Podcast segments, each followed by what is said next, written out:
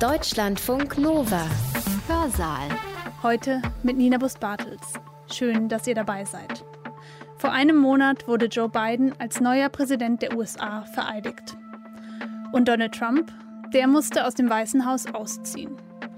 Doch Trump hat in seinen vier Amtsjahren das Land nachhaltig verändert. Er hinterlässt eine zutiefst gespaltene Gesellschaft. We will stop the steal.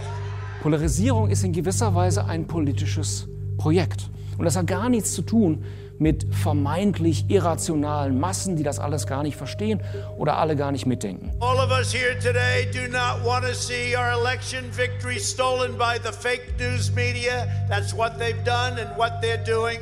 We will never give up, we will never concede. Eine Art Repertoire von Taktiken. Taktiken, die sich die Schwachstellen eines politischen und eines Mediensystems zunutze machen.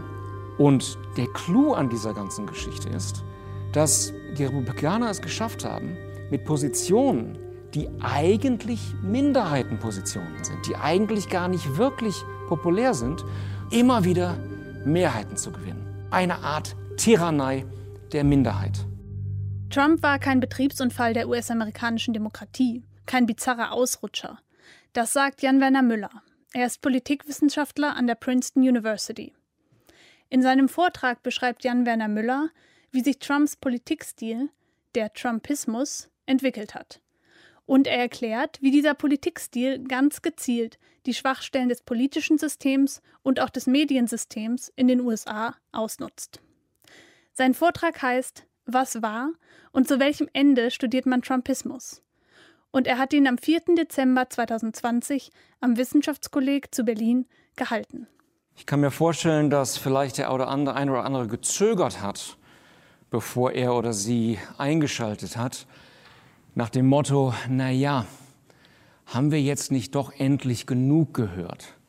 Hat es nicht mal gereicht mit dieser vielleicht zum Teil schon obsessiven Beschäftigung mit einem großen Demokratiegefährder, der sich nun schon viele Jahre lang in unseren Köpfen, glaubt man manchen Schilderungen, sogar in unseren Träumen, das waren wohl nicht immer sehr positive Träume, eingenistet hat und der auch, das ist wirklich empirisch belegbar, die amerikanischen Medien, die Berichterstattung sehr viel stärker dominiert hat als Präsidenten in den jüngsten Jahrzehnten.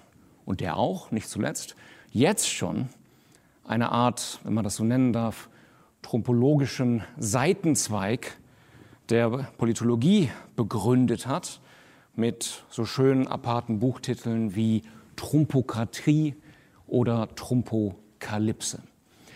Wenn Sie derart gezögert haben, dann ist dieses Zögern sicherlich sehr kompatibel mit einem meiner Wahrnehmung nach durchaus verbreiteten Gefühl in den USA im Moment selber, wo genug Stimmen im Moment sagen, Trump war im Grunde eine Art bizarrer Betriebsunfall der amerikanischen Demokratie. Jetzt geht es zurück zur Normalität. Jetzt ist wieder eine Zeit für Anstand und am besten sollten wir das Ganze irgendwie vergessen. Es gibt natürlich auch das andere Extrem, besonders in Teilen der amerikanischen Linken, die mehr oder weniger deutlich sagen, dass Trump natürlich extrem war, aber nicht wirklich eine Ausnahme und der ist, dass er in gewisser Weise die Essenz der amerikanischen politischen Erfahrung sichtbar gemacht hat. Insbesondere aber nicht nur Rassismus. Diese beiden Extreme sind meiner Ansicht nach auf ihre je eigene Weise ahistorisch. Wobei historische Analyse im Gegensatz nicht heißen muss, dass man zurückgeht zu Adam und Eva, oder zu George Washington, Thomas Jefferson und Sally Hemings. Ich denke, wichtig ist es, die Entwicklung der letzten 20, 30 Jahre noch einmal nachzuzeichnen. Das möchte ich Ihnen heute Abend offerieren. In einem ersten Kapitel meiner Ausführungen geht es um Entwicklungen im politischen System in der Zeitgeschichte. In einem zweiten Kapitel geht es vor allem um Entwicklungen im Mediensystem in den USA. Diese Entwicklungen sind größtenteils negativ. Sie werden fragen, wo bleibt das Positive? Das Positive kommt in einem dritten Kapitel, wo ich versuchen werde, zwei mögliche Lektionen der Trump-Erfahrung herauszuarbeiten. Erfahrungen, die vielleicht auf die eine oder andere Weise auch für Europa und vielleicht auch insbesondere für Deutschland nicht völlig irrelevant sind. Erlauben Sie mir noch zwei vielleicht etwas pedantische Vorbemerkungen. Erstens möchte ich darauf hinweisen, dass ich unter Trumpismus nicht irgendeine Form von politischer Philosophie verstehe. Es stimmt zwar, dass einige, je nach Sichtweise, tapfere oder opportunistische Kolleginnen und Kollegen 2016, 2017 ganz schnell versucht haben, Trump eine Art politische Philosophie, einen Vorrat von politischen Ideen quasi nachzuliefern. Aber da hat sich zumindest meiner Wahrnehmung nach relativ bald herausgestellt, dass da nicht wirklich sehr viel zu holen war. Und vielleicht noch wichtiger, die Vorstellung, man könnte als Republikaner jetzt so eine Art Repräsentant einer konservativen Arbeiterpartei werden, ist vielleicht, wie man auch während der Amtszeit Trumps sehr deutlich gesehen hat, daran gescheitert, dass, salopp gesagt, diejenigen, die die Republikanische Partei finanzieren, eigentlich nicht wirklich ein gesteigertes Interesse am Schicksal der amerikanischen Arbeiter haben. Was aber soll dann Trumpismus heißen? Unter Trumpismus verstehe ich heute am Abend zu dieser Vorlesung eine Art Repertoire von Taktiken. Taktiken, die sich die Schwachstellen eines politischen und eines Mediensystems zunutze machen. Taktiken heißt nicht, dass dahinter jetzt notwendigerweise der große Masterstratege stehen muss. Sie denken vielleicht jetzt an Stephen Bannon, der ja teil, teilweise dargestellt wurde als so das populistische Mastermind, der dann irgendwann auch in Europa auftauchen würde und hier sozusagen den Widerstand gegen die, EU organisieren würde und alle Eliten zu Fall bringen würde, etc. etc. Das ist damit nicht gemeint. Gemeint ist aber schon, dass dieser Trumpismus uns vielleicht gezeigt hat, wo wirklich die wunden Punkte, wo die Schwachstellen in Demokratien heute sind. Zweite, vielleicht pedantische Vorbemerkung. Die Geschichte, die ich heute Abend auch erzähle, ist in vieler Hinsicht wirklich eine sehr amerikanische Geschichte. Es gibt ja das sehr legitime Verlangen, immer sofort auch globale Trends zu identifizieren, zu fragen, na ja, lässt sich die nicht irgendwie doch alles, was da passiert ist, vielleicht auch als eine Art Vorschau, eine Art Preview, ein populistisches Preview vielleicht sogar auf europäische Verhältnisse verstehen. Das ist nicht immer falsch. Aber zum Teil, denke ich, ist man etwas zu schnell bei der Hand mit dieser Art von Global Transporting.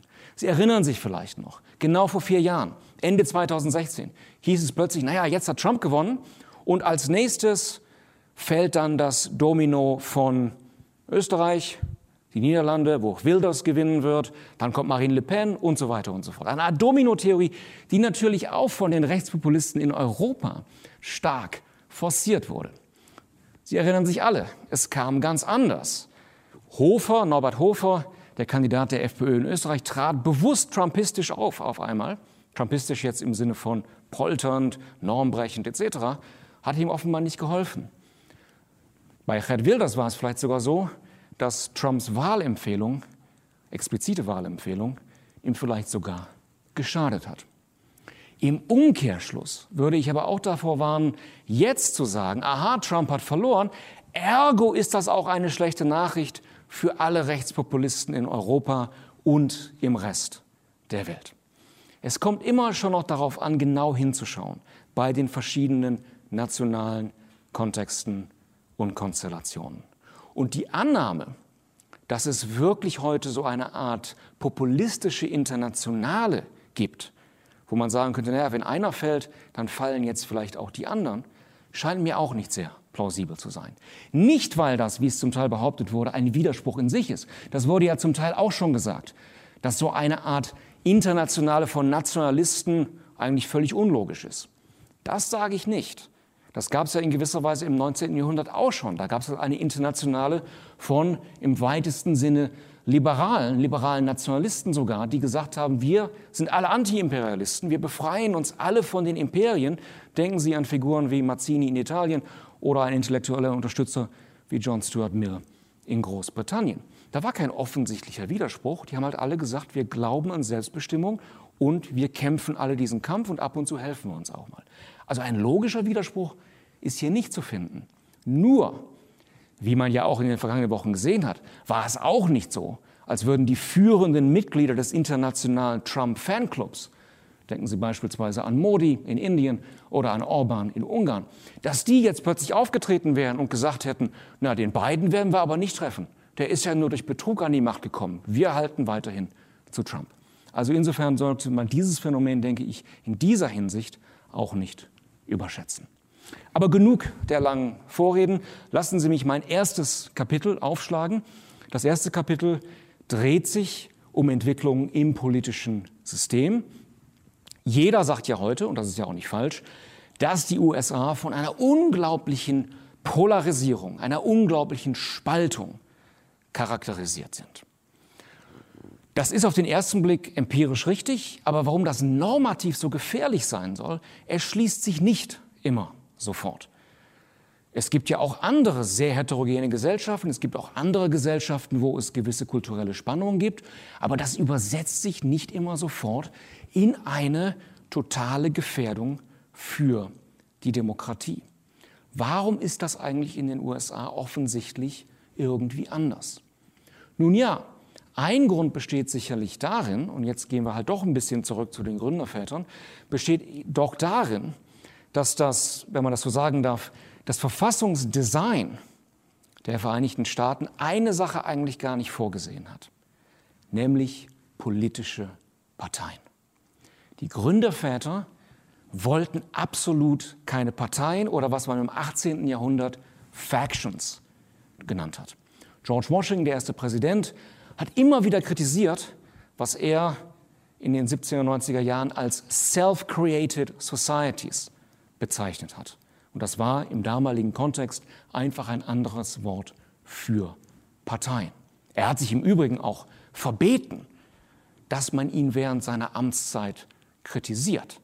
Also so eine Vorstellung von legitimer Opposition gab es für ihn seinerzeit überhaupt nicht. So viel nur zu Pluralismus und ähnlichen Grundvorstellungen moderner Demokratien. Sie wissen es alle, die Parteien entstanden dann trotzdem. Es entstand ein Zwei-Parteien-System.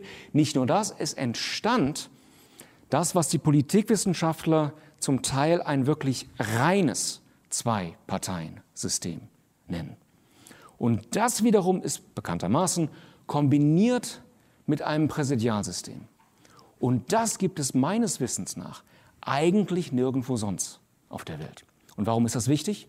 Weil das vom Design her wirklich besondere Anforderungen stellt an Kompromissbereitschaft und letztendlich auch Kompromissfähigkeit. Soll heißen, es ist ein System, das viel weniger als vielleicht andere politische Systeme mit tiefen Spaltungen, mit zugespitzten Konflikten umgehen kann. Das stimmte in gewisser Weise immer schon. Das ist nicht neu. Aber was anderes ist neu. Und das ist die Polarisierung, wie wir sie heute kennen. Die ist nämlich nicht die quasi automatische Übersetzung von kulturellen Konflikten ins politische System, wie es zum Teil dargestellt wird. Wo man sagt, na ja, klar ist da ein tiefer Graben zwischen dem sogenannten Flyover Country, also den Staaten im Mittleren Westen, und den vermeintlich immer so liberalen kosmopolitischen Küsten. Als sei das ganz unvermeidbar und natürlich. Nein, Polarisierung ist in gewisser Weise ein politisches Projekt. Und der aus meiner Sicht entscheidende Polarisierungsunternehmer unserer Zeit war nicht Donald Trump. Nein, es war Newt Gingrich. Derjenige Politiker, der in den 90er Jahren, für gar nicht mal so lange Zeit, der Sprecher des Repräsentantenhauses wurde. Er hat als erster eine Strategie gefahren, wo nicht nur Konflikte angezettelt wurden, was ja in einer Demokratie völlig normal, idealerweise auf irgendeine Weise sogar produktiv ist. Nein, er war jemand, der systematisch behauptet hat, dass die andere Seite fundamental illegitim sei. Er hat sogar eine Liste herausgegeben an seine Mitstreiter mit Wörtern, mit denen man seiner Meinung nach bei jeder Rede, bei jeder Äußerung, in jedem Interview die Demokraten bezeichnen musste. Kostprobe. Bizarr, Niedergang, Zerstören, Gier, Lügen, radikal, egoistisch, krank, stehlen, Verräter. Und das ist nur eine relativ kleine Auswahl. Vor diesem Hintergrund sind Sachen, die an sich sehr, sehr schwer erklärbar sind, vielleicht doch ein wenig nachvollziehbar. Denken Sie an die Situation 2016, als Menschen aus den Wahllokalen kamen und gefragt wurden, sind Sie der Ansicht, dass Donald Trump befähigt ist, Präsident zu sein? Antwort, nein. Haben Sie ihn gewählt? Ja. Dieser offensichtliche Widerspruch ist ja vielleicht dadurch erklärbar, dass Leute, die auch gar nicht unbedingt pro Trump waren, gleichzeitig gesagt haben, aber die andere Seite ist für mich unter keinen Umständen wählbar. Und was ich Ihnen eben vorgetragen habe als typische Ausdrücke, um die andere Seite zu bezeichnen, ist auch nicht nur Rhetorik. Die Effekte dieser Art von Statements lassen sich inzwischen auch ablesen an gewissen anderen empirischen Effekten. Eine Umfrage in diesem Sommer hat ergeben, dass inzwischen mehr als die Hälfte derjenigen Bürgerinnen und Bürger, die sich selber als Republikaner bezeichnen, der Ansicht sind, dass man vielleicht unter Umständen das Gesetz in die eigenen Hände nehmen müsse und den Traditional American Way of Life mit Gewalt zu verteidigen habe. Solche Haltungen sind natürlich in einer Demokratie nicht normal. Das ist kein normaler produktiver Konflikt. Das ist das Resultat von einer Haltung, wo man sagt, die andere Seite ist volksverräterisch, ist eine existenzielle Gefahr für das, woran wir auf die eine oder andere Seite, äh, Weise glauben. Damit ist auch schon ein Hinweis gegeben auf die inhaltliche Konturierung dessen, was die Republikaner im Gefolge von Gingrich eigentlich schon seit Jahrzehnten betreiben. Sie offerieren, was einige von unseren Kollegen mit einem Begriff, der ihnen vielleicht sehr polemisch erscheint, der aber meiner Ansicht nach letztlich schon gerechtfertigt ist, als plutokratischen Populismus bezeichnen. Soll heißen, sie vertreten eine Kombination von wirtschaftspolitischen Vorstellungen, die eigentlich sehr unpopulär sind. Wenn man Umfragen unter Amerikanern macht und fragt, sollten die Reichen, die Wohlhabenden vielleicht mehr Steuern zahlen, sagen sogar eine Mehrheit der Wählerinnen und Wähler der Republikaner, dass sie das tun sollten. Sie wissen alle, dass de facto das Gegenteil unter Trump passiert ist. Also es ist eine Kombination von diesen eigentlich unpopulären wirtschaftspolitischen Vorstellungen mit einem ständig so kraftvoll wie nur irgendwie möglich geführten Kulturkampf, wo man eben, um es jetzt auch sehr direkt, aber wiederum nicht falsch zu sagen, ein gewisses weißes christliches Amerika gegen seine vermeintlichen Feinde verteidigt wird. Auch das ist gar nicht unbedingt so populär. Und der Clou an dieser ganzen Geschichte ist, dass die Republikaner es geschafft haben, mit Positionen, die eigentlich Minderheitenpositionen sind, die eigentlich gar nicht wirklich populär sind, zumindest im Senat und im Repräsentantenhaus und zum Teil auch auf der Ebene der Einzelstaaten immer wieder Mehrheiten zu gewinnen. Allerdings nicht, da sage ich Ihnen nichts Neues, nicht auf dem Level der Präsidentschaftswahlen. Denken Sie daran, dass seit dem Fall der Berliner Mauer nur ein einziges Mal die Republikaner die Mehrheit der abgegebenen Stimmen bekommen haben. Und das war mit dem, was ja oft als Wartime President bezeichnet wurde, nämlich mit dem jüngeren Bush 2004. In keinem anderen Fall. Gleichzeitig dominieren sie aber, wie ja jetzt auch, wie ja jetzt auch wieder im Senat zumindest, die anderen Institutionen der amerikanischen Demokratie. Und warum ist das so? Auch da sage ich Ihnen im Grunde nicht viel, nicht viel Neues. Es ist so, weil sie zu einem gewissen Grad einen strukturellen Vorteil im System selber haben, nämlich durch die proportionale Überrepräsentation von ländlichen und tendenziell zumindest eher konservativen Gebieten. Denken Sie daran, als nur offensichtlichstes Beispiel, dass Wyoming mit ungefähr 570.000 Einwohnern zwei Senatoren hat und Kalifornien mit fast 40 Millionen Einwohnern, naja, hat auch zwei Senatoren. Vielleicht schon weniger offensichtlich. In dem berühmten Wahlmännergremium, dem Electoral College, wo es ja auch immer wieder heißt, ob man das nicht irgendwie abschaffen könnte, zählt eine Stimme aus Wyoming dreimal so viel wie eine Stimme in dem Staat, in dem sich meine Heimatuniversität befindet, nämlich in New Jersey. Also da ist sozusagen im System selber eine gewisse Verzerrung und das hat es einer letztendlich Minderheit erlaubt, trotzdem die Politik zu dominieren, trotz der Tatsache, dass viele ihrer Positionen eigentlich sehr unpopulär sind, immer wieder auf die eine oder andere Weise an die Macht zu kommen. Und es ist vielleicht etwas polemisch, aber auch hier wiederum nicht wirklich falsch, zu sagen, dass es sich tendenziell zumindest um eine Art Tyrannei der Minderheit handelt. Jeder kennt den berühmten Begriff von der Tyrannei der Mehrheit. Aber wenn man sich die Gespräche und die Schriften auch hier wieder der Gründerväter der Vereinigten Staaten ansieht, merkt man, die haben sich genauso um eine mögliche Tyrannei der Minderheit gesorgt. Und das ist, wie gesagt, tendenziell nach heute der Fall. Das erklärt vielleicht auch, warum die Republikaner so geschickt und erfolgreich darin sind, nicht gewählte Institutionen systematisch zu besetzen.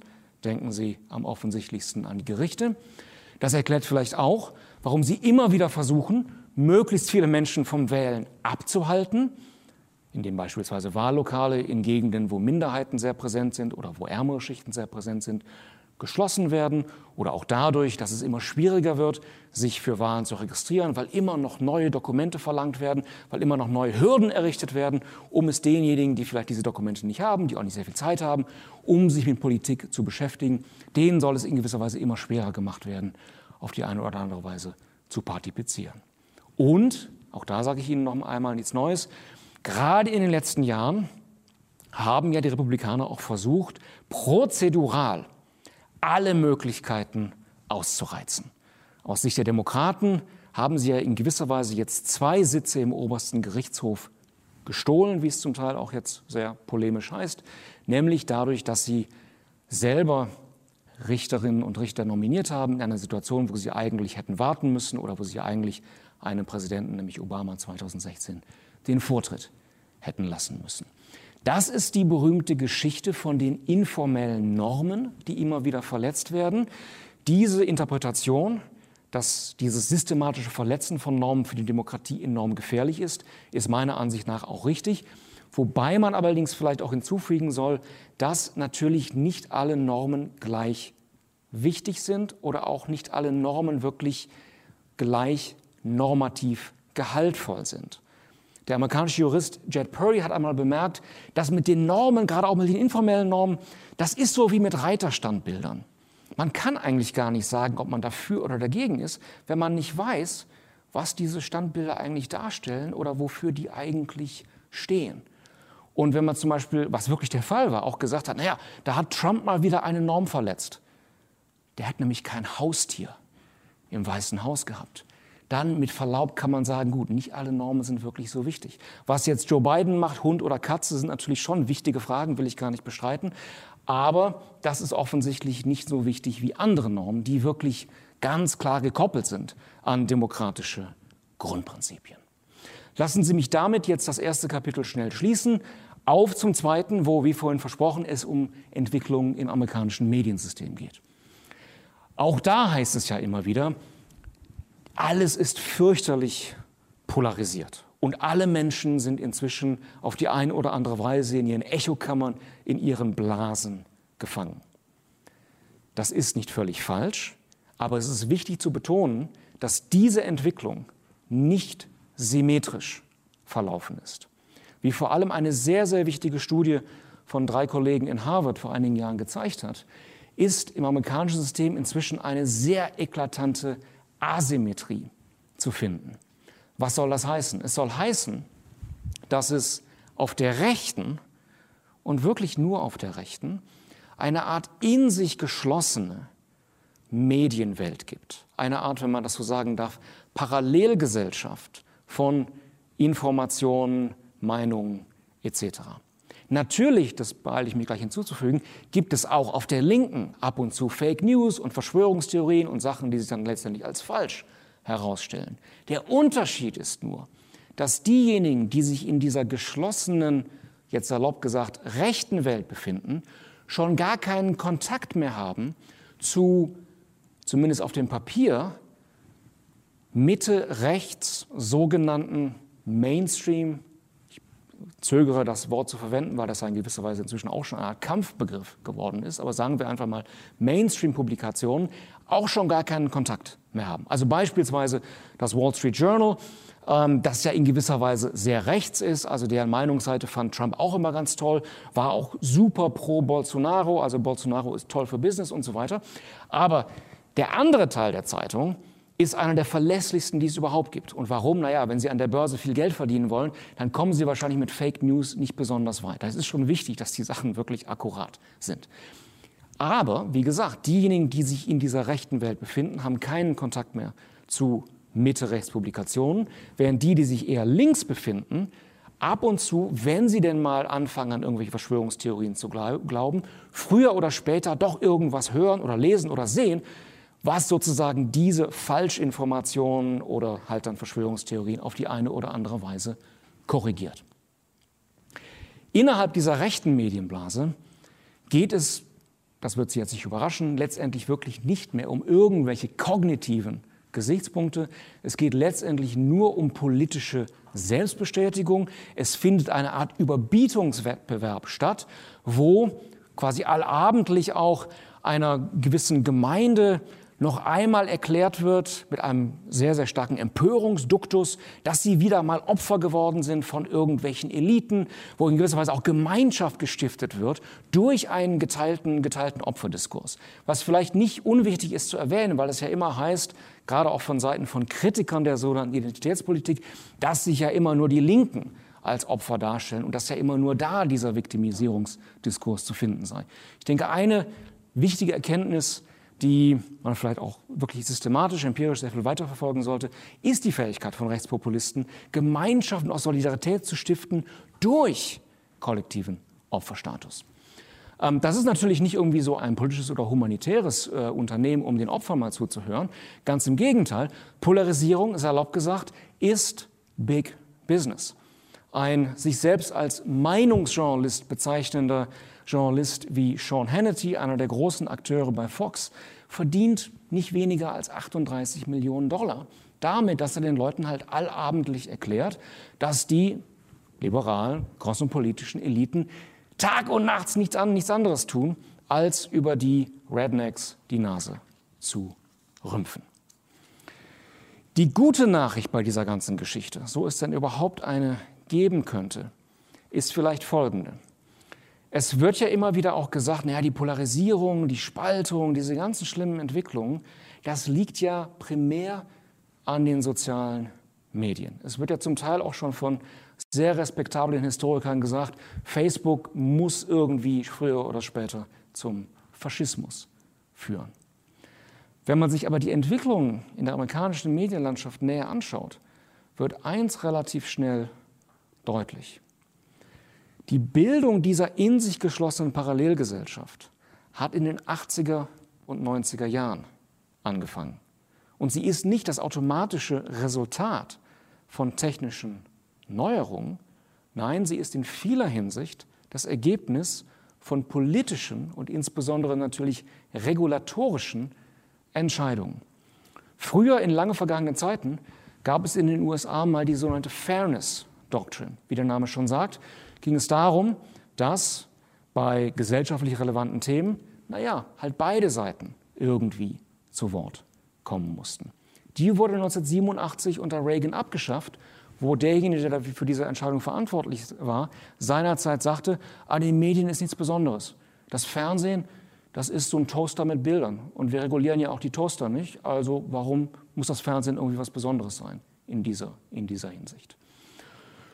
Das war der Startschuss zusammen mit dem Kabelfernsehen, zusammen mit dem berühmten Right-Wing Talk Radio, für eine wirkliche Zerklüftung der Medienlandschaft und der eben beschriebenen Blasenbildung.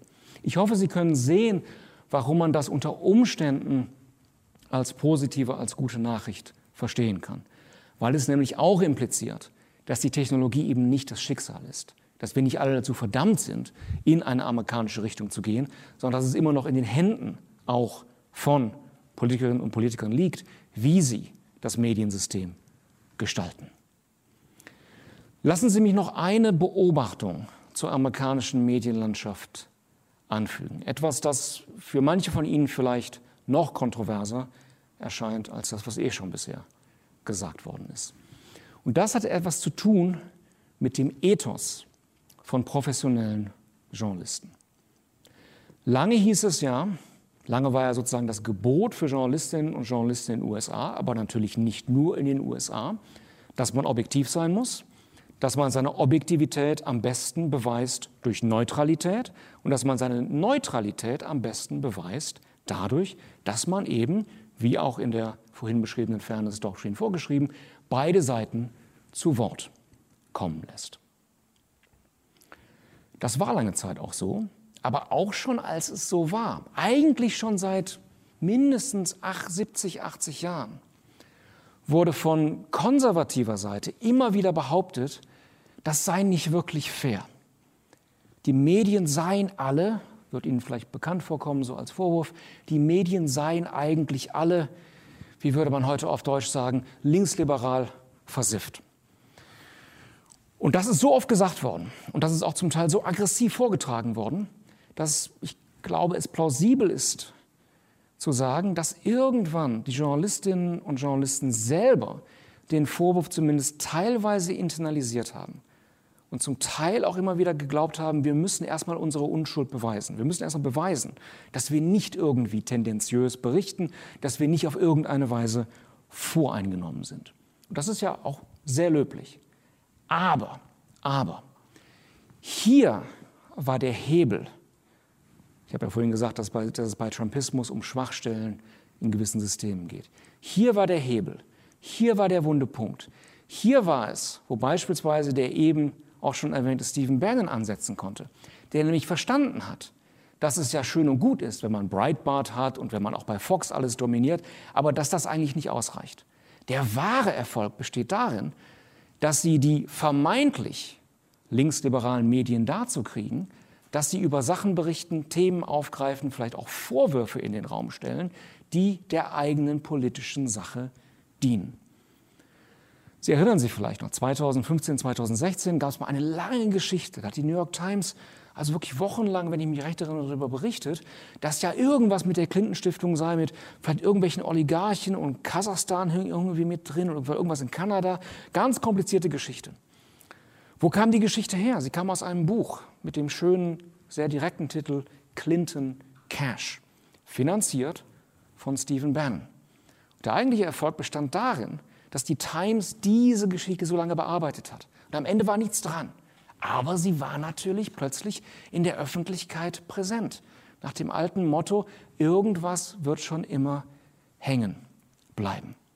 Und, muss man auch dazu sagen, damals gab es natürlich auch genug Journalistinnen und Journalisten, die gedacht haben, naja, Trump gewinnt ja eh nicht, also können wir hier mal unsere Ausgewogenheit, unsere Unschuld quasi kostenfrei beweisen. Denn wir können ja mal richtig bei Clinton hingucken und Trump wird es ja eh nicht. Und naja, wir wissen alle, wie es wirklich geendet hat. Das Ergebnis, das Ergebnis dieses zum Teil zwanghaften Darstellens von Symmetrie und beiden Seiten, von, wie Jürgen Habermas in einem anderen Zusammenhang mal gesagt hat, zwanghafter Symmetrisierung, ist, dass hier dann letztendlich eine, wenn Sie so wollen, asymmetrische politische Realität symmetrisch dargestellt wird und deswegen verzerrt wird. Und das System hat in gewisser Weise Trump und viele von denjenigen, die ihn unterstützt haben, die haben das in gewisser Weise gehackt. Die haben gewusst, die haben verstanden, was das für eine Wundestelle ist.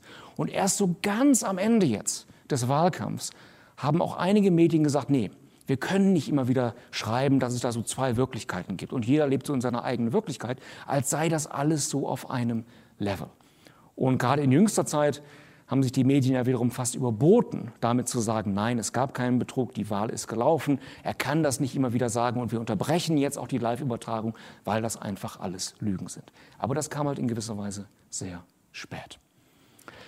Erlauben Sie mir nur damit auch kein falscher Eindruck entsteht, hinzuzufügen, dass mit dem, was ich Ihnen jetzt vorgetragen habe, natürlich nicht gesagt sein soll, dass Journalisten jetzt äh, ständig die großen Demokratieverteidigerinnen und Verteidiger sein müssen oder gar irgendwie subjektiv jetzt ihre Meinungen abgeben sollten über das, was jetzt Realität ist und was nicht. Aber zumindest in einigen Kontexten ist es ja nicht so fürchterlich strittig, worin Fakten eigentlich bestehen. Denken Sie an ein rezentes Beispiel, als Armin Wolf, der große österreichische Journalist, Kanzler Kurz einfach unterbrach und einfach gesagt hat, was Sie jetzt sagen, ist nicht das, was Sie vor kurzem gesagt haben und Sie stellen das in gewisser Weise falsch dar. Das hatte nichts zu tun mit Herrn Wolfs persönlicher Meinung über Corona-Restriktionen oder das müsste man alles ganz anders machen. Absolut nicht. Es ging nur um eine ganz klare, aber wichtige Klarstellung.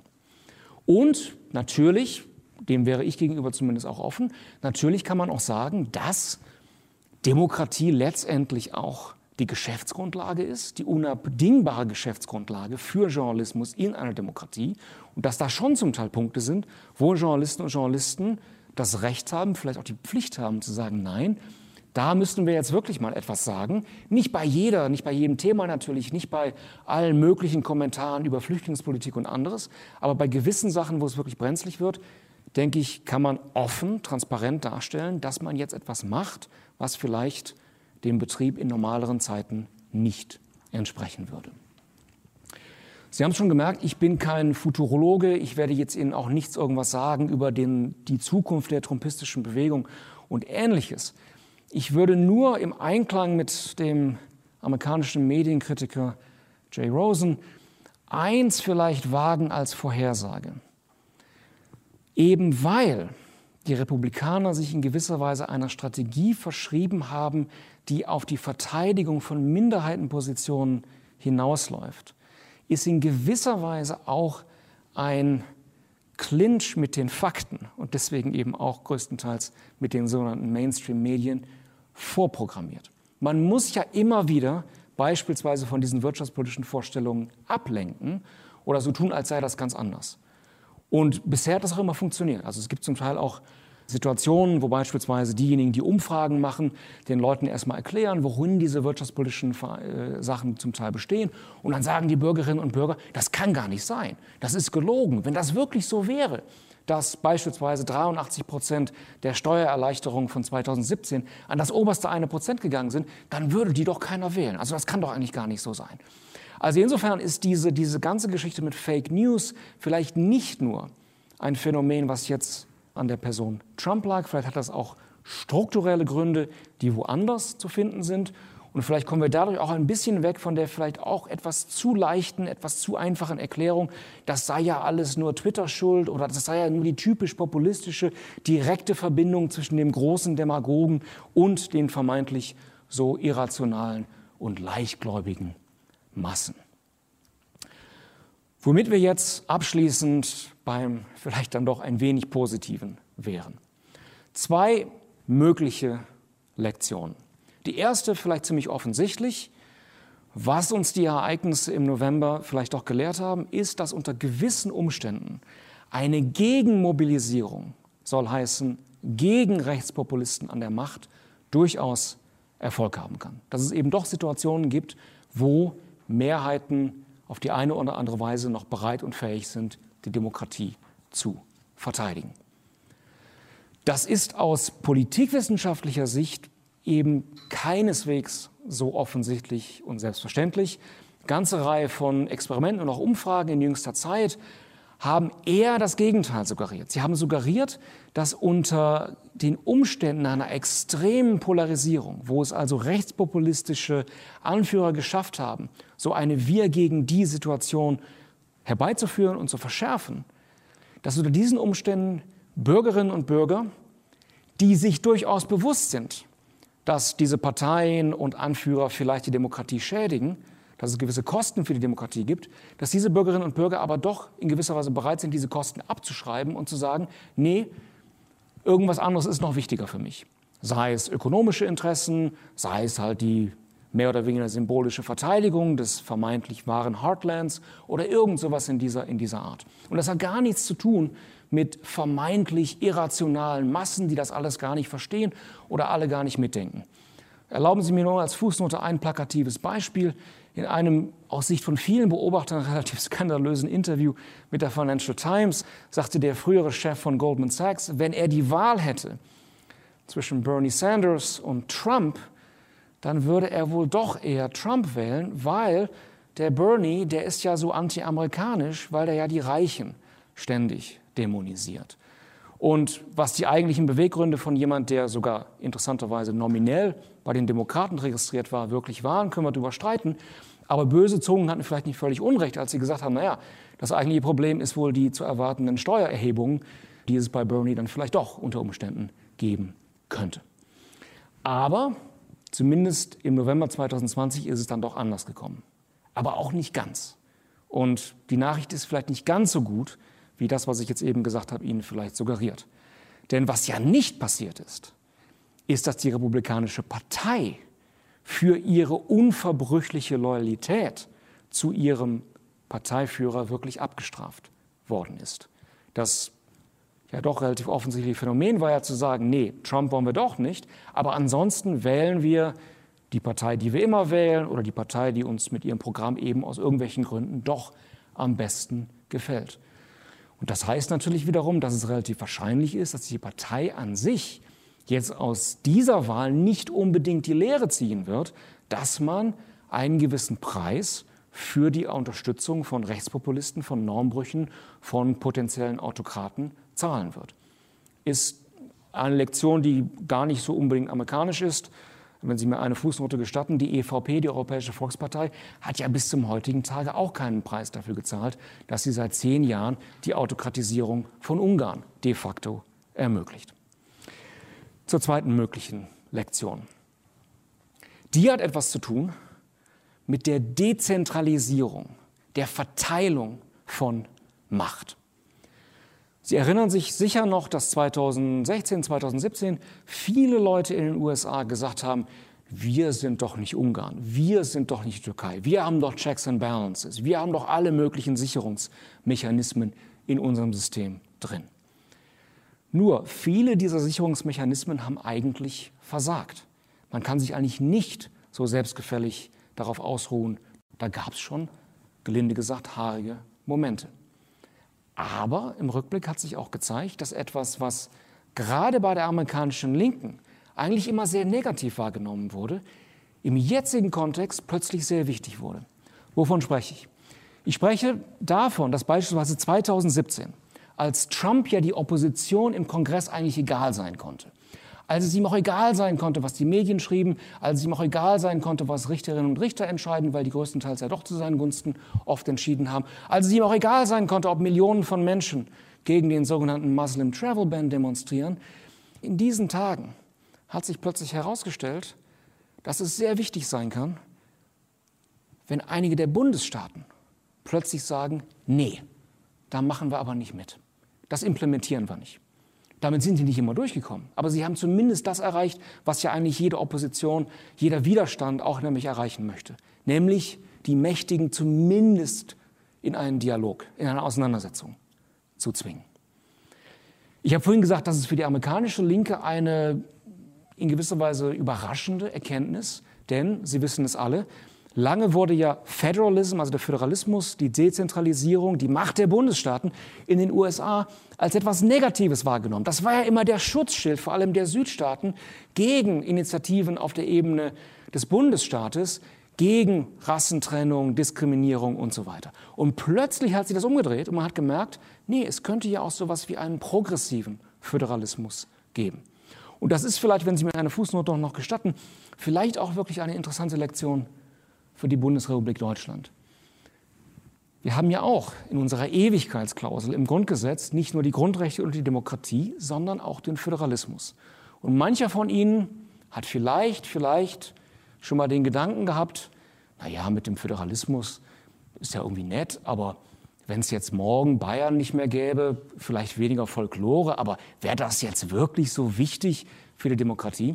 Und plötzlich stellt sich raus, es ist vielleicht wirklich wichtig. Und es bietet zumindest so institutionelle Ansatzpunkte für Opposition und Widerstand. Und dann ist es wiederum vielleicht auch interessant zu bemerken, dass zumindest einige der Länder, wo Rechtspopulisten wirklich autokratische Strukturen haben konsolidieren können, nochmal, wenn Sie verzeihen, das Beispiel Ungarn, dass die immer schon sehr zentralistisch waren. Dass wenn man dann erstmal das Parlament hatte und das Gericht, dann gab es da nicht mehr viele Widerstandspunkte an anderer Stelle. Auch wichtig, wie sich jetzt vor allem auch in den letzten Wochen gezeigt hat, ist die Dezentralisierung des Wahlsystems selber.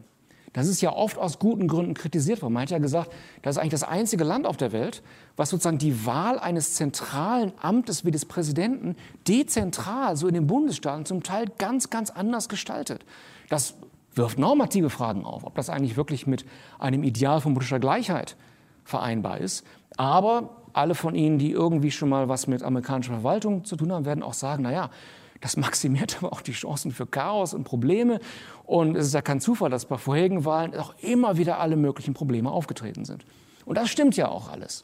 Nur jetzt hat sich in gewisser Weise auch wieder die andere Seite gezeigt. Nämlich, dass es ja auch genug Offizielle gab, auch nominell republikanische Offizielle, die zum Teil gesagt haben, nee, mit dem Betrug und mit diesen irren Verschwörungstheorien, da machen wir nicht mit. Das stimmt einfach nicht. Und dass in diesem Sinne eben da auch plötzlich Widerstände im System waren, dass, wenn Sie so wollen, Heterogenität sich als eine gewisse Art von demokratischer Ressource erwiesen hat. Und wenn man beispielsweise denjenigen gefolgt wäre, die gesagt haben, nee, ist alles völlig irrational. Äh, das sollte man aber vereinheitlichen, wirklich so eine richtig zentralistische Wahlkommission, die das alles unter Kontrolle hat. Einerseits vielleicht sehr plausibel, andererseits ist natürlich damit auch sofort klar, wenn Akteure diese Kommission dann unter Kontrolle bekommen, dann haben sie das Spiel vielleicht gewonnen, auf eine Weise, wie es jetzt nicht der Fall war. Das ist so ein Beispiel für etwas, wo vielleicht auch andere Länder versuchen sollten, ihre eigenen Systeme systematisch auf mögliche Schwachstellen abzuklopfen. Dezentralisierung hat noch einen anderen Aspekt, wenn Sie mir noch eine andere Beobachtung gestatten. Ähm, ich will Ihnen hier nichts unterjubeln im Sinne von äh, kommunitaristischem Kitsch, von wegen, lokal ist immer irgendwie alles besser und wenn die Leute sich von Angesicht zu Angesicht gegenüberstehen, dann können sie pragmatisch ihre Probleme viel besser lösen als anderswo. Jeder von Ihnen, der, mal, der schon mal so richtig schöne Nachbarschaftskonflikte hatte oder vielleicht auch gerade in Berlin hier sehr relevant, so eine richtig schöne Eigentümergemeinschaft drin ist, wird wahrscheinlich sagen, so ist das in der Wirklichkeit beileibe nicht. Mag stimmen, Andererseits stimmt auch, dass Kulturkampf immer besonders gut auf einer gesamtnationalen Ebene funktioniert und lokal zum Teil eher nicht so gut. Und was dann plötzlich wichtig wird, und da sage ich Ihnen eigentlich auch nichts Neues, ist ja, dass auch lokal größtenteils, wenn es um politische Probleme und Herausforderungen geht, es nicht wirklich immer von Angesicht zu Angesicht geht, sondern es geht darum, wie die lokalen Öffentlichkeiten eigentlich aussehen. Und die sind einfach dadurch enorm beschädigt worden, dass aus Gründen, die wir alle kennen, der Lokaljournalismus in den vergangenen Jahrzehnten so unglaublich gelitten hat. Seit 2004 beispielsweise ist eine von fünf Lokalzeitungen in den USA ganz verschwunden. Fünf Millionen Amerikaner haben überhaupt keine Lokalzeitung mehr. 60 Millionen haben nur noch eine. Und das nur als Fußnote hat auch dazu geführt, dass zum Teil wirklich so Fake Local Newspapers entstanden sind. Die sehen aus wie richtige Zeitungen, sind zum Teil aber parteipolitisch finanziert. Jetzt werden Sie sagen, gut, aber das relativiert doch wiederum in gewisser Weise das Argument, was ich Ihnen vorhin präsentiert habe.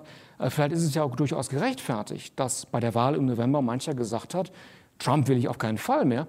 Aber auf der lokalen Ebene finde ich meine Republikaner eigentlich ganz gut und mit denen möchte ich auch so weiterfahren. Und das ist ja auch völlig legitim und das ist ja wiederum auch ein möglicher Vorteil von Dezentralisierung. Deswegen in gewisser Weise nicht als Schlussfolgerung, vielleicht auch als Beobachtung, die bei den meisten mehr oder weniger professoralen politischen Analysen immer am Ende steht. Deswegen auch die klare Aussage, die Situation ist und bleibt unübersichtlich. Aber als vielleicht weniger banale Ergänzung zu dieser Beobachtung, gewisserweise kann man vielleicht sagen, dass wir uns in Amerika, vielleicht auch anderswo, in einer Übergangsphase befinden. In einer Phase, wo das Alte langsam verschwindet, das Alte vielleicht stirbt, vielleicht mit Antonio Gramsci gesprochen, eine lange haltende Hegemonie, um es jetzt sehr salopp zu sagen, von Reaganismus, von Neoliberalismus nicht mehr so wirklich funktioniert, sich in gewisser Weise vielleicht totgesiegt hat, aber nicht totgelaufen hat, aber etwas Neues noch nicht wirklich sichtbar ist, sich etwas Neues auch noch nicht wirklich durchsetzen kann. Manche von, hinten, von Ihnen erkennen das vielleicht als eine Art Paraphrasierung einer berühmten Bemerkung von Antonio Gramsci, der mal gesagt hat, dass in so einer Phase, wo das Alte stirbt und das Neue noch nicht wirklich geboren worden ist, morbide Phänomene entstehen. Oder, wie Slavoj Žižek, der Gramsci zitiert hat, allerdings falsch zitiert hat, gesagt hat, in so einer Übergangsphase entstehen Monster. Und mit dieser Bezeichnung von Trump als Monster schließt Jan-Werner Müller seinen Vortrag. Was war und zu welchem Ende studiert man Trumpismus, hat er seinen Vortrag überschrieben. Und gehalten hat er ihn am 4. Dezember 2020 am Wissenschaftskolleg zu Berlin. Und wenn ihr noch mehr zum Thema wissen wollt, dann hört euch unseren Hörsaal über Populismus an. Dort erklärt der Kulturwissenschaftler Klaus Leggevi, mit welchen Tricks die großen Volksverführer der Gegenwart arbeiten. Den Hörsaal findet ihr in eurer Podcast-App oder bei uns auf der Seite auf deutschlandfunknova.de. Deutschlandfunk Nova. Hörsaal. Samstag und Sonntag um 18 Uhr. Mehr auf deutschlandfunknova.de.